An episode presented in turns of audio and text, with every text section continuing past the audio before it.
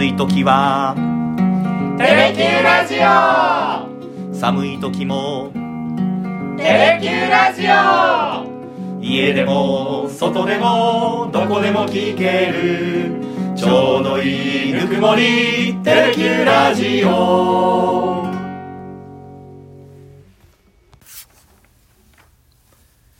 ひげごじと勇気のさだでダラダラ行かせて今日は100プラス2回目の放送になります。よろしくお願いいたします。よろしくお願いします。いややっぱり1週間空いて前回100プラス1回目やりましたけれども、なんか我々のリズムになってる感じはしますよね。まだあるね。ね 抜けきれないね。そうなんですよね。し週一パターン。はいはい。まあ、ね体が慣れるまでは、ちょっと週一でもう一回 しばらくやってみますか。結局ね。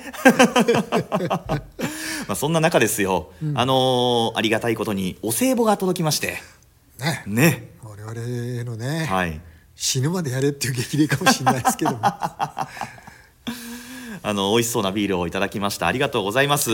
ありがとうございます、まあ、実はこの方はえー100回目の放送節目の時にも、ん。バルーンをね100と書かれた、はい。送っていただいて節目節目にいろんなものを送っていただきます、ね、我々が100回をね達成した記念にね、うん送っていただいて、はい。本当にね、うん。あれすごいね。すごい。もらってから、はいだいぶ経つけど全然しぼまないの。ね、しっかり密閉されてるんかもしれませんね。あいやーもう感心してる。あれ来年も使えるわ あそんなにもたないですよ。まあでもね。色も鮮やかだし、はい。なんかね、うん。なんかフルーツバスケットがもっとなんか華やかになったようはい。な感じでね、そうですね。うん。うん。場所は取りますけど、はい。本当なんか職場が華やかになっております、うん。ありがとうございます。ありがとうございます、はい。気を使っていただいて、ええ嬉しいですはい、ありがとうございます。えー前回はですね、えー大切な人をお送りしましたけれども、まあ、コメント結構届きました。はい100プラス1回目、嬉しいを100回叫びたいですという、まあこれも嬉しかったな、こういうメッセージいただいてね。それから、これまたコアなファンの方からですけれども、あのご紹介したカラオケで世界一になった田中照久さんとは、大晦日のフェスのカフェで出会ってから友人なんですと。で、お母様のお店にも行きましたよって。はあ。さすがさすが追っかけさだファンもう素晴らしいですね本当ですね。であの田中さんなんですけどさださんの「桜ほろほろ」という曲でデビューをして「愛しさの名前」というシングルも出してますよっていう情報も教えていただきました。ありがとうございます。そう地道にね歌手活動を続けてらっしゃるんですね、ですね。うん。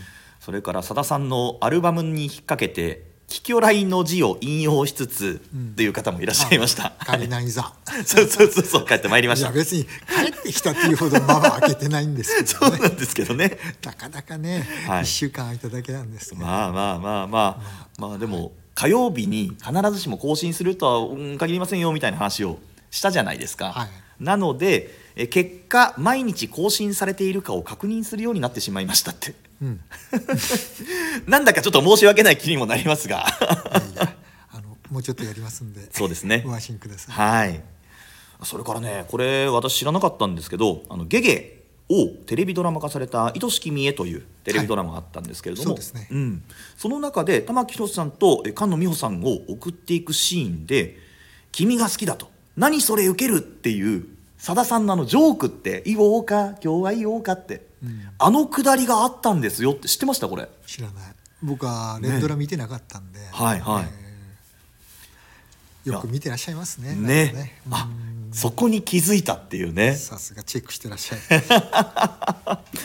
まあでもなんか100プラス1100プラス2とコメントがたくさんもらえてなんか嬉しいなというね100回目かな。101、えー1回目ですか、はい。うん。なんかこんな風にこういろんな話できたらもっと楽しいななんてことも思いますけどね。そうですね,、ん。ね。できればはい。ね、もう一言でもいいんでね、うん。どしどしメッセージをいただければ、はい。我々もね、うん。さらにそれを励みとしてそうですそうです。100プラスうん。3回目も、うん。100プラス4回目も、うん。お正月挟んでね、うん。やっていきたいと思ってます、ね、決意表明ありがとうございます。さあそんな中ですけれどもあのー時期にちなんだ楽曲をという今回の話少しありましたが、うん。今回の楽曲のご紹介お願いいたします。いやねもうこれ聞いてらっしゃるリスナーの方は、うん。もう大体想像されてると思うんですけど、うん。去年もね、うん。この時期にまさに前回ゆうきくん言いましたけどもはい。どっちやるかってね本当に迷いに迷って、結局遥かなクリクリスマスっていうね、まあ、クリスマスにちなんだ歌をやったんですけど、うん。よくよく考えるとね、はい。クリスマスの定番曲って世の中にいっぱいあるじゃないですか。ありますね。うん。うん。一番ねやっぱりポピュラーなのはね、はい。もうここ3 4 0年かな、うん。あの山下達郎さんのね、クリスマスイブ。そうですね。必ずこの 季節になるとね、うん。またいろんなところで流れ始めるっていうはい。ね、えええ。あとね多分このマッサンファンとまあちょっと下ぐらいまでは、えうん。ユーミンのねあの恋人がサンタクロース。あれも流れてますね。あれ,、うんあれをねうん。なんかこう頭の中で連想される方も多いと思うんですけどね、うん。でももう子供たちからいくとねあの、はい。ジングルベルだったりね、赤花のトナカイだったり、はいもっと年配の方だったらねホワイトクリスマスだったりね、はいまあい。ろんなね この季節にちなんだクリスマスソングってあるんですけど、うん。まああの去年はね「遥かなるクリスマス」をご紹介しましたけども、うん。今回はマッサンが、はい。まあ、歌手として初めてうん。書き下ろしたはい。クリスマスソングをお届けしたいと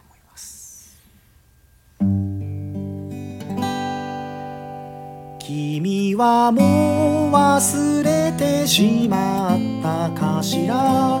二人だけのクリスマス日。あの頃僕らお互いの愛のほか何も持たなかった。それでも僕らは精ようとしてたね。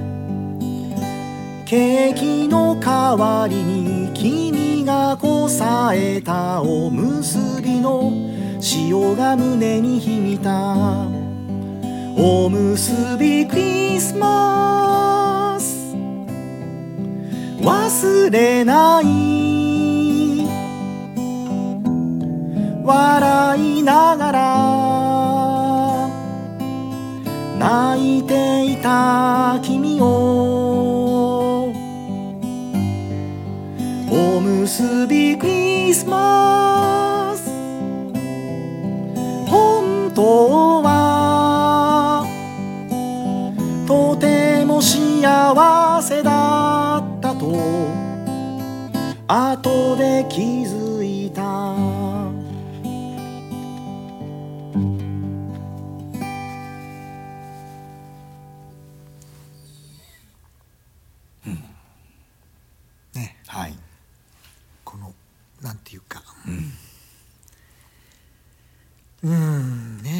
心にしみるクリスマスソングというかあのなんとなくイメージとしては、はい。あのね僕らが大好きなあのオクトーバうん。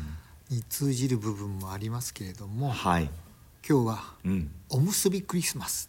おむすびクリスマス」楽曲をご紹介したいと思います。はい。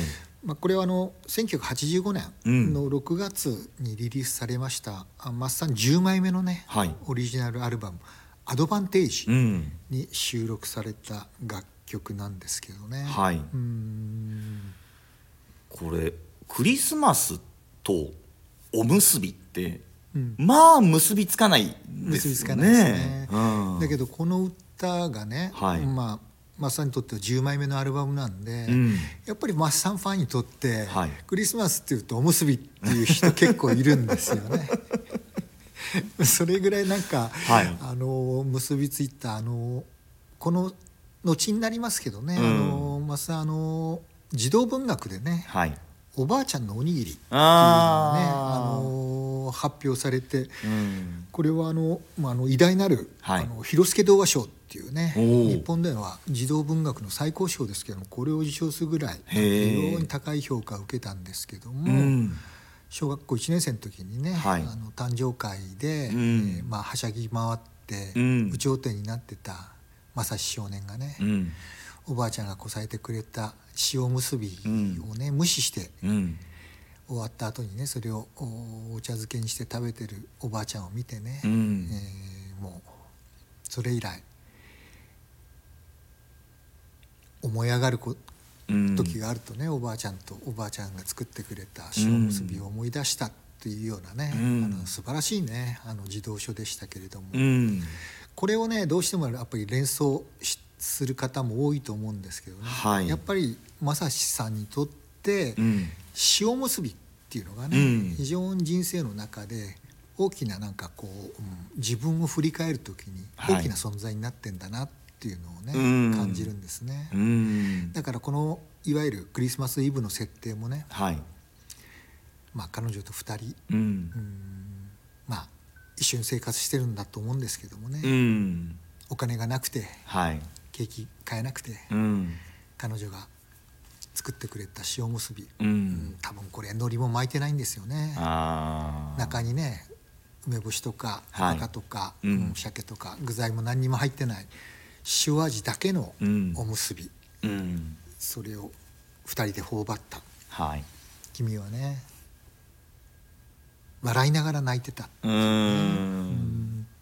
貧しかったんだけど、はい。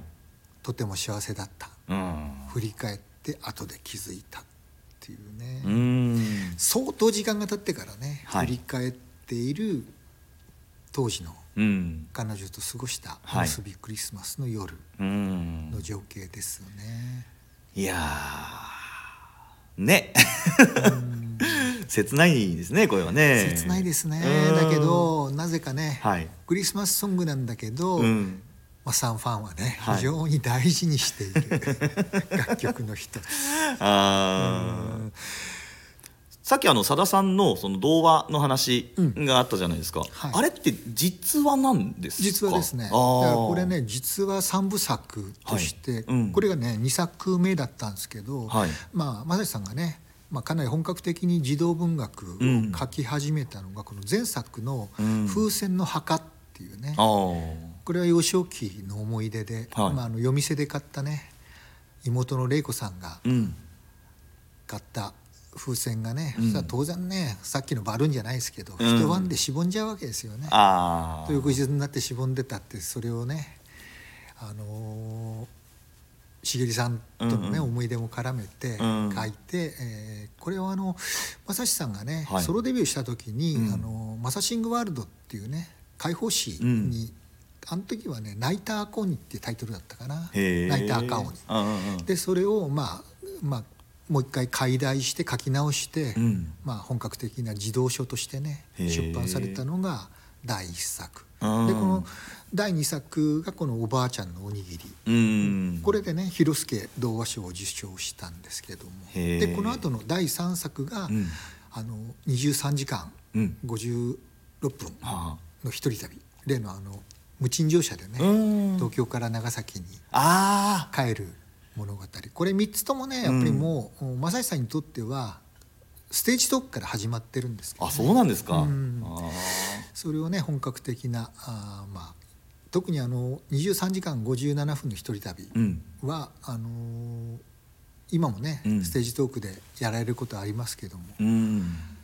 まずはステージトークから始まって児童文学になってっていうねへー。完成されたっていう感じだったですね。へえ、あの親切なお兄さんが出てきてっていう話ですか？そうですそうです。あ長崎の大学生にあうん。帰る大学生がね、はいはい。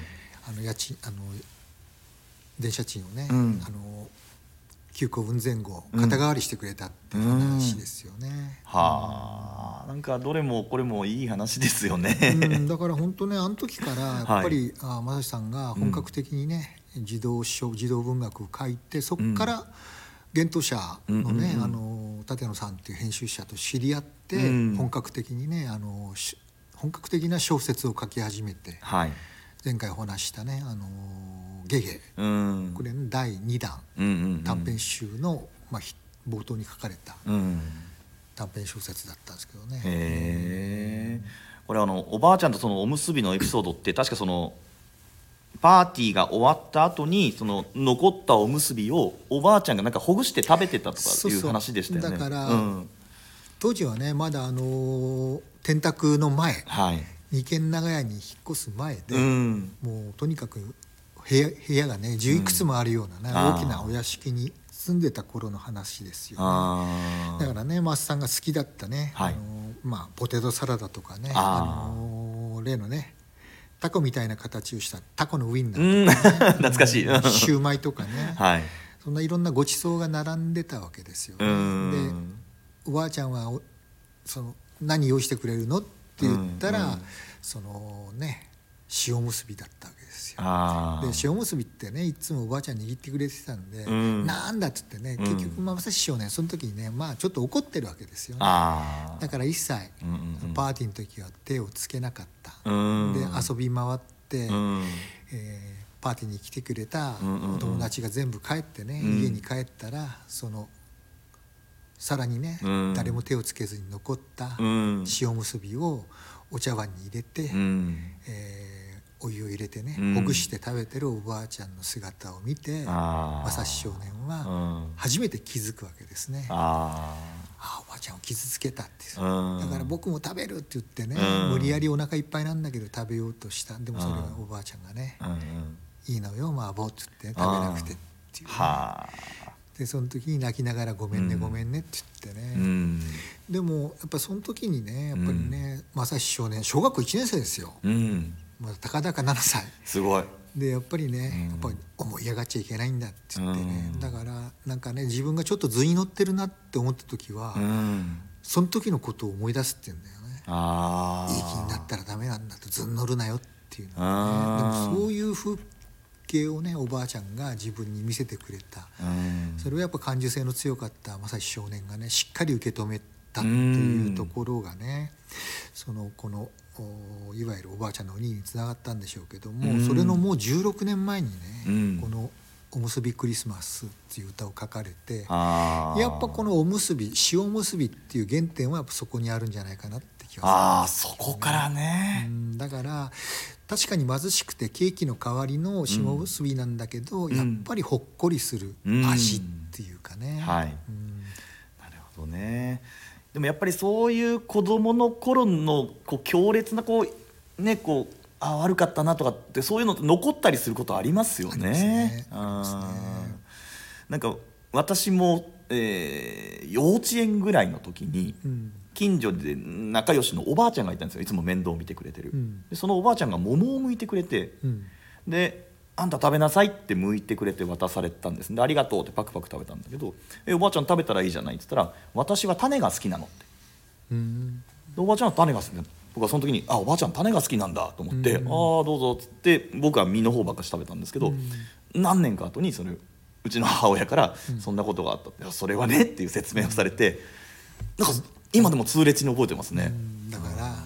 遠慮しなくていいんだっていうね種が好きなわけないやんそうっていうね。なんですよね。うん、だからねそうやって気兼ねなく食べさせるためにね、はい。私は種が好きなのよって言って、うん。全部食べないと種にならないでしょっていうことでうん。食べさせようとしてくれたおばあちゃんの優しさですね、ん。でもやっぱりこのねおばあちゃんのおにぎりっていうのはやっぱはいりその、そのシーンうん。ま正志さんにとっては実話なんですけどそれもすごいけど、それをきちんと書き上げるぐらいやっぱそのおばあちゃんのおにぎりに、うん。やっぱりねこう子供の心を打つうん。素晴らしさがはい。あったからやっぱりね広助動画賞の受賞につながっていくっていうかね、物語の面白さ、うん。正志さんの出力、ん。うん双方が相まってねその賞につながったんだと思うんですけどね。いやうん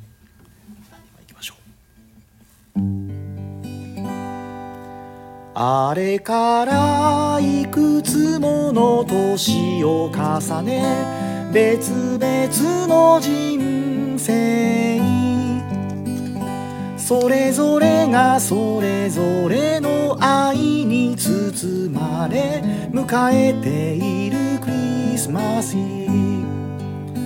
一人でおむすびを頬張る僕をとても不思議そうに。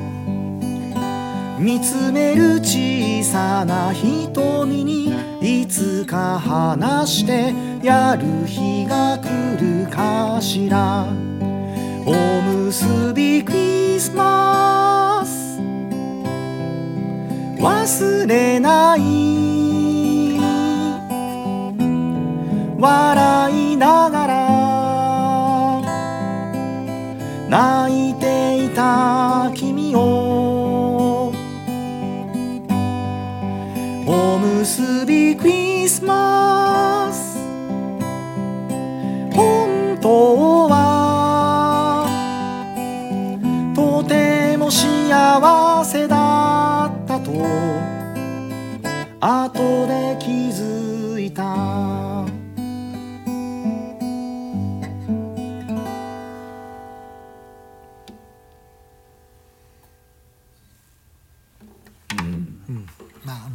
のマッサン得意のね振り返りソングうん。なんですけどね、そうですね。うん。まさにうん。オクトーバーと一緒なんですけど、はい。おむすびクリスマスを過ごした後ね、うん。二人はまあ別れて別々のねうん。道を歩んで、はい。まあ、お互いに好きな人ができて、うん。その人と結婚して、うん。子供もいるっていうのをね、うん。まあ、お互い近況を知らせ合ってんでしょうね。で今十分幸せなんだけど、はい。なぜかクリスマスになると、ん。あの日のこと塩結びを思い出して、うん。まあ、同時にね、うん。別れた彼女のことを思い出してるというね、そういう歌なんですけどもね。おむすびやっぱりクリスマスに頬張っちゃうんだっていうところもね。でも頬張るとすればこっそりでしょう。ねえ。これも墓場まで持っていかないかんやつではすありますよね。ねえそれね。ちっちゃい子供に話すことがね、うん。あるかもしんないけど今の奥さんには話さないでしょ、それは。話せないですよね。あんた何でおむすび食べてんのってね。普。通そうですけどね。でもやっぱりね まさにはいさだまさしワールドうん。ですよね、そうですね。ん。まあこの人がねクリスマスにおむすびを頬張ってるっていう是非は置いといて、物語としてはね。うん。ただね、うん。あの今回ね、はい。まあ、クリスマスにちなんだんですけどこの楽曲をね、はい。紹介したかったもう一つの理由があってうん。ね、はい。あのこの前ね「あの夢」っていうね、ええ。岩崎宏美さんがカバーしたうん。歌をご紹介しましたけど、うん。実はこの「アドバンテージ」とはいい。うアルバムをご紹介するのはこの「夢」が最初だったんですけど、ええ。これが2曲目になるんですね。はい。で前回はねちょっと岩崎宏美さんのことをたっぷり語ったんでね、アルバムのことにはほとんど触れなかったんですけどこのね「アドバンテージ」ってアルバムはね実はねとんでもないね、エポック的なアルバムなんですよね。あそうなんですか、うんまずね、うん。これ今から振り返るとねはい。これ1985年の6月にねやっぱりこのアルバムっていうのは大きな転換点だったんだなっていうのが改めて分かるのがこれはねいわゆるラストソングで、まさにさだまさしの世界で締めてるんですけど、ええ。この「アドバンテージ」ってアルバムはねもう当時衝撃だったんですよ。あそうですか、うん、まずね、うん。もうこれアルバムを買った時にもう僕はもう驚いたのは、はい。表紙がね英語で「アドバンテージ」って書いてあって外国の女性2人がねうはい。写ってる写真なんですよ。ええ。つまりねおよそさだまさしのアルバムとは思えない 表紙だったわけですね。あこあれはね衝撃でしたよ。でねカバーにね、ええ。これはさだまさしのアルバムです」ってちっちゃく書いてある。皆さん間違えないでくださいと、それぐらいね、へえ。もうガラッとねそれまでのね、はい。あのーマッサンのアルバムの表紙のイメージを変えてきたんですよ。あこれですか。これ。へえんか、うん。久保田利伸さんとかそういう感じのね R&B の。とか洋楽ものって感じもするぐらいでしょ、本当だタイトルも英語でアドバンテージだしね。本当っすね。でこれまた中身聞いてね。ええ。っ？てこれ本当にさだまさしのアルバムっていうぐらいえへえ。つまりね軽いポップな曲がね、並んだんですよねこれ。へえ。1曲目がね、はい。あの今でも時々やりますし、あのチキンガーリックステーキがカバーしましたけどうん「Close Your Eyes、うん。瞳を閉じて」っていう歌が入ってたりね、はい。あとね「あのーまんまる」っていう歌があったり「うん。軽井沢ホテル」うん。それからね「OK」っていうね。あこれもステージでねなんか盛り上げる時にやりますけどね。うん。これもなんかなかなかこうアップテンポなオーケーっていう感じですよ、ええ。とにかくねなんていうかね、うんそれまでのねさだまさしとは全然違うね非常にこうなんていうか肩の力が抜けたね力感のない軽いポップなね曲をかなり意識して作られたっていうかうん、なんかねだからさだまさしのなんか重いイメージっていうのはほとんど感じなかったところに最後にこのはい「おむすびクリスマス」でやっとまさしファン、あその前の「霧の花」っていうのもね、はい。すごくまさしさんっぽい歌だったんですけど最後にその「有名霧の花おむすびクリスマス」でやっとファンの気持ちを落ち着かせる、それまではなんかねこれ本当にねマッサンの歌っていうぐらいそんな歌が。並んだ、うん、つまりね相当意識してこのアルバムを作られたなって気がしたんですけどね。へえというのがねこれ前お話ししたように1985年って言ったら、うん。もうマッサンのは徹底的に叩かれてた時期なんですよ。あもう暗い重いはいダサいみたいな言われ方してね、うん。ん。まさに正志さんが本当になんていうかやり玉に挙げられてね、うん。えー批判されまさにマッサンファンもね、うん。地下に潜った あー隠れ沙汰とかね。隠れ正志正志とか言われてぐらい本当にねさだまさしおよびさだまさしファンっていうのがうん。徹底的になんかね叩かれた時代だったんですねこの頃っていうのは。そうですか。だから多分ねうん。正志さんとしては意識して、うん。俺はね暗い歌だけじゃないんだっていうところを、う んなんかねある意味ねイメチェンというかね、はいそのこんな歌だって書けるし歌う歌えるんだっていうことをね、うん。世間に知らしめようとしてうん。意図的にね、このカバーとかうん。楽曲とかっていうのをね、作ってきた作り上げたアルバムだったなっていうのがね、うん。今振り返るとそう明らかに位置づけられるなって気がしてるんですけど。へえ。うん。このアルバムはどうなんですか？その売れたんですか？受け入れられたんですか？いや それは知らない。多分だけどねあのさだまさしを聴き続けてた人ははい。確実にこれ買ってますからね。ああそっかそっか。買ってるし、うん。もう全国ツアーにはね、はい。通ってますから、うん。それはそれで受け止めたと思うんですけど、うん。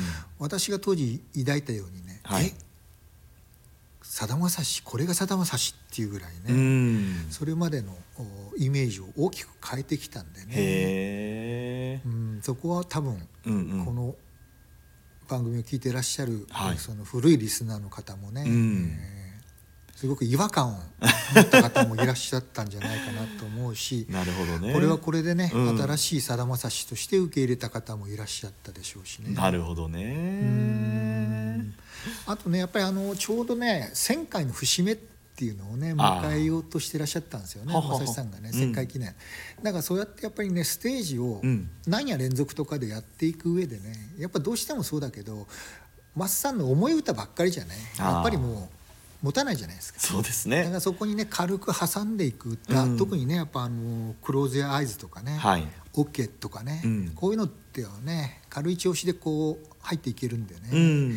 まあ、そういうステージ向けの歌を作ろうって意識された部分もあったとは思うんですけどね。へえアドバンテージ持ってないんですよね。うん。どっかであったらちょっと買ってみたいな。しかもねこれね、あの実はね、はい。その前作の「グラス・エイジ」おおはい。これが出たのがね実は半年前なんですよ。へえ1984年の12月に出てて、はい。わずか6ヶ月でね、うん。リリースしてるっていう。もうさださんにしてみればね、はい。6ヶ月でねアルバムを作るってこれすごいことなんですよね。うん。だからもうグラスエイジをリリースした直後ぐらいからね、うん。アルバム作りのイメージ作りに入っててはいはい。やってるんで、うん。半年後にねリリースするってことはもうほとんど間を置かずにねこのアルバム作りに入ってらっしゃるってことなんでね。グラスエイジ結構重たい静かな曲が多いイメージですグラスエイジもねちょっと軽い曲も入ってたんですけど、ね、あだからそっからねイメージが膨らんだのかもしれないですけどあね。あへえなんかアルバムのその時代の変遷とかで見ると面白いですね。面白いですね。だからうん。こうやってねこの番組をやってね改めてね、うん。こうずーっとねキキョライから、はい。まあ、もっと前で言えばね、うん。グレーブ時代の忘れ物からね、うん。改めてこう振り返ってくると、うん。当時やっぱこのアルバムに持ったイメージっていうのが、うん。あそうだったのかっていうのをね改めて気づかされるっていうかね。僕自身もこの番組でうんうん。楽曲、アルバムを振り返ることによってね、はい。明らかにねこのやっぱり、えー10枚目のオリジナルアルバムっていうのは大きなね、転換点を意識したうん。アルバムだったなってよえく今回分かりました。もうなんかさだ番記者という名前を飛び越えてさだまさし評論家みたいな肩書きも加えたらいかがですか？評論してるつもりはないんですよ。すごいなと思って今聞いて。ただあはい。のやっぱりねさだまさし研究っていうのはやっぱもう自分にとってはね。うん。ねもう最大の趣味なんいで、やもうすごいわ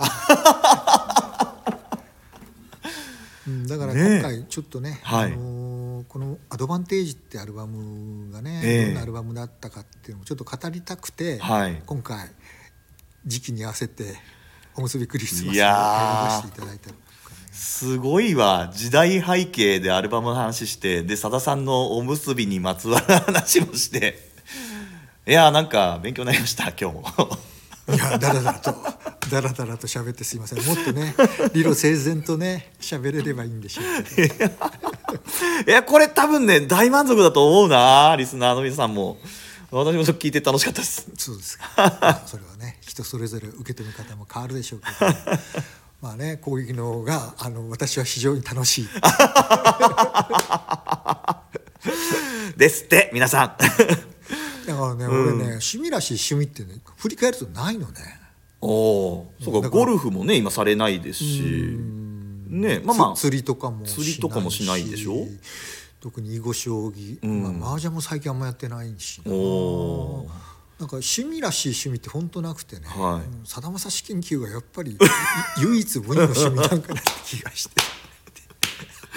なんか変な変なおっさん。いやいやいやいやいいんですいいんですいいんです ということでまだまだしばらく続きますんで今日の講義はこの辺りでよろしいでしょうか？はい。ということで今回はおむすびクリスマスをお送りいたしました。どうもありがとうございました。ありがとうございました